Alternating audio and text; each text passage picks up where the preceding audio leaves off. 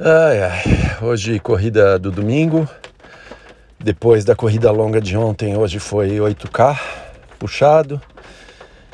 E foi realmente duro. É, ontem, os 16K, durante o dia, eu senti que realmente eu fiquei cansado. A energia não está no topo e 16K é longo, então pega e achei que também um pouquinho da dor no tornozelo, da tendinite eu também senti.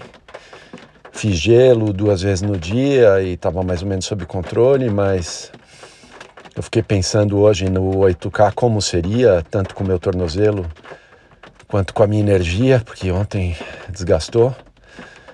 Só que não tem jeito, começa a correr e aí vai pondo força e eu fiz isso. Eu comecei mais ou menos num ritmo não muito forçado mas aí vai puxando, vai puxando e foi uma corrida debaixo de chuva, piso molhado.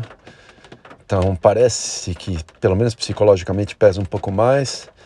Eu sei que os últimos dois quilômetros foram bem pesados e eu realmente senti. Vamos ver é, se eu não exagerei demais.